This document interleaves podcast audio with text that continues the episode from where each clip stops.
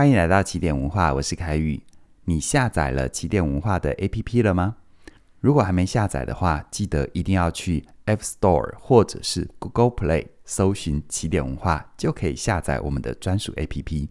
透过 APP 收听线上课程跟每日内容，你会得到更好的体验哦。你曾经一边陪伴生病的亲人，一边在想他离开之后的事情吗？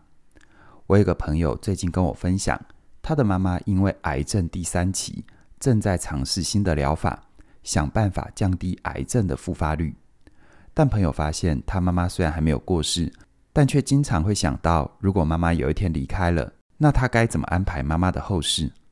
这个家又会变成什么样子？当他脑海出现这些想法，他就会觉得自己怎么那么坏，老是在想这些不好的事，是不是对妈妈的病情太悲观了呢？听完我这位朋友的情况，你会是搞不懂他怎么会想到这么远的事，还是你很理解他的想法，甚至于曾经有一样的经历呢？其实哦，我的朋友之所以会有这些反应，是因为他正处在悲伤的情绪里，而这样的悲伤又被称作是预期性的悲伤。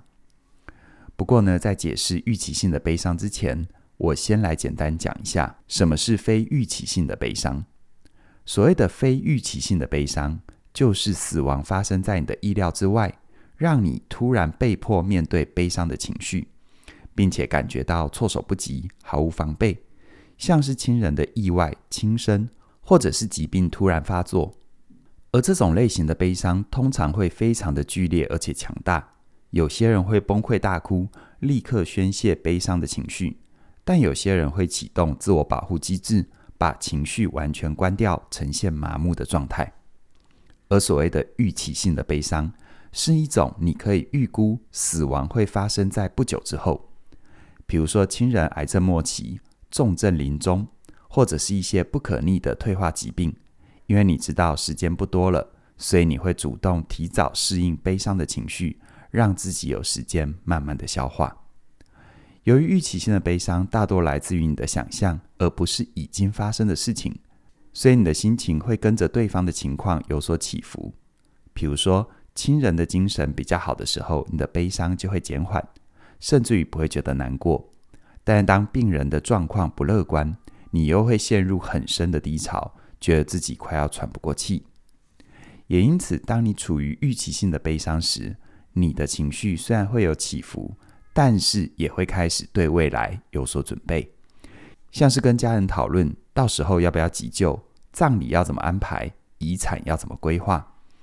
这些准备会让你在死亡发生的当下，比较不会因为外在的事情手忙脚乱，甚至有更多的余裕来好好的体验悲伤，安顿自己的情绪。不过，跟一般常见的悲伤五阶段——否认、愤怒、讨价还价、沮丧和接受。这样的历程不太一样。预期性的悲伤是在亲人还没有真正离开之前就已经发生的，因此呢，你的悲伤历程会更早启动。这边主要分成四个阶段。首先是第一个阶段，接受不可逆的现实。在这个阶段，你会开始意识到死亡是不可避免的结果，于是你会有很强烈的绝望感和无助感，并且伴随着忧郁的情绪，让你对于任何事情都提不起劲。理性上，你不再期望事情会好转，知道亲人所剩的日子不多了；但是在感性上，你还是会相信可能有奇迹，觉得亲人有机会延缓死亡。可是，当你看到亲人的病情恶化，你会恢复理智，重新认清现实的处境，对于死亡有进一步的接受和沉淀。于是，你会走到第二个阶段，渴望照顾对方的情绪。当你接受亲人注定会离开的时候，你会同时意识到亲人可能跟你一样，充满恐惧不安，甚至于是愤怒。所以，不管在生理还是心理，你都会想要让亲人尽量的舒服，希望他能够用平静的心情，安详的走完生命的这条路。而也因为这样的想法，你会频繁的去探望亲人，想跟亲人说很多话，希望他能够感受到你的陪伴。而医生跟护理师也会鼓励家属要趁这时候跟亲人进行四道，分别是道歉、道谢、道爱、道别，让彼此在生命的尾声都能够感受到爱跟温暖，不留下任何的遗憾。接着呢，你会来到第三个阶段，预演对方离开的状况。这时候你会开始思考后事要怎么安排，像是调查可信的礼仪公司，思考葬礼举办的方式，还有询问亲人想要安葬的地点。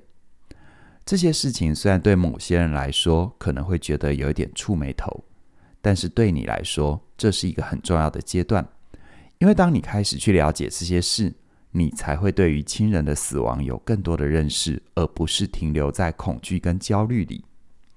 除此之外，你也可能会跟其他家人讨论，当亲人离开的时候，你们的生活会有哪些变化？你们的关系会有什么样的改变？而你们又该怎么样来公布亲人离开的消息？当你走过这些历程，你才有机会重新思考生命的意义，并且对于自己或家人未来离开的方式，有更多新的想法和体悟。最后呢，你会进入第四个阶段，想象未来的自我修复。简单来说，你会幻想未来的某一天，如果到时候没有亲人在场，你会有什么样的感受？像是节庆、生日，或者是一些重要的时刻，你都会提早去到未来的时间点，感受亲人不在的失落和惆怅。同时呢，你也会看着亲人用过的东西，想象未来看到的时候，你会有哪些情绪的波动。如果你发现此刻的你就有不小的波动，那你可能会趁机整理亲人的东西，避免他们离开之后，你还要承受整理遗物的痛苦。而需要提醒的就是，既然你会有预期性的悲伤，那亲人也会有同样的感受。也因为这样，此时亲人会很需要你的陪伴。希望有人能够承接他的悲伤，而在陪伴的过程里，你也可以借此缓和自己的情绪，让自己的心态可以变大，有能力把悲伤变小。所以在这里，我鼓励你把握三个原则，让你可以用健康的方法陪伴亲人走向生命的终点。首先呢，你可以保持适当的幽默感。当亲人身体虚弱的时候，你跟亲人之间的互动很容易会变得严肃沉重。让对方感到不安跟害怕，而如果你在亲人面前哭丧着脸，甚至于埋怨亲人不好好照顾自己，对方很容易会感觉到压力或不耐烦，让你们之间的交流有隔阂。也因此，在陪伴亲人的时候，你可以尽量保持轻松自然的状态，跟亲人做一些日常的活动，像是开一点玩笑，看一些有趣的影片，帮助彼此营造安全舒服的氛围。但如果亲人的病情恶化，你还是可以严肃以对，不需要勉强自己保持幽默，因为幽默不是为了逃避死亡的事实，而是让你们都能够用更健康的心态，平静地看待死亡的到来。接着呢，你可以用宽恕来回应对方。当死亡准备到来的时候，你跟亲人很容易会有情绪化的反应，不管是愤怒、沮丧还是埋怨。你们都会因为吵架想到一些还没有解决的冲突，但这时候你们也最适合让冲突落地，因为你们之所以冲突，很多时候是因为太在乎对方，太想要对方达到你心中的标准。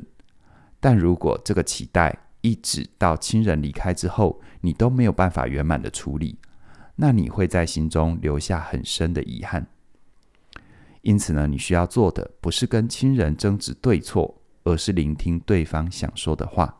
去明白他心里的在乎，深刻的理解他的所思所想，用宽恕的方式来回应他。但是要记得，宽恕不等于无条件的原谅，你只需要接受对方跟你有很大的不同，并且不再期望对方会变成你想要的样子，让对方可以用自己的方式走向他人生的终点。而最后呢，你需要允许亲人能够离开。有些人在陪伴亲人临终的时候，会鼓励亲人要战胜病魔，赶快好起来，不敢在亲人面前哭泣，很害怕谈论跟死亡有关的议题，甚至于想要努力延后亲人的死亡，给彼此很多的负担。然而，如果你真的想为亲人好，不想要留下太多的遗憾，那你可以在亲人还有意识的时候，把握机会跟他道别，让亲人也有机会来跟你说再见。不过呢，当你在道别的时候，不一定要说“再见”这两个字，可以改成说谢谢，我爱你，让亲人接收到你的心意。因为当你表达自己的心意，让亲人知道你的真正想法，他才能够带着爱跟祝福，完整生命最后的一里路，不再有恐惧跟失落。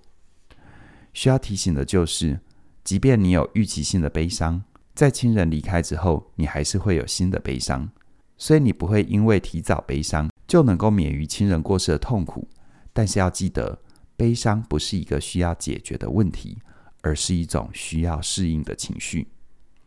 如果你也渴望在面对死亡的时候有足够的力量跟勇气，我跟嘉玲老师的线上课程《好好说再见》就能够帮助你长出这样的能力。欢迎你现在就加入课程，现在加入能够享受我们的优惠价二八八八，而这个优惠就只到十一月十三号。期待你能够把握机会，看见分离背后的价值跟意义。详细的课程资讯在我们的影片说明里都有连结，期待你的加入。那么今天就跟你聊到这边了，谢谢你的收听，我们再会。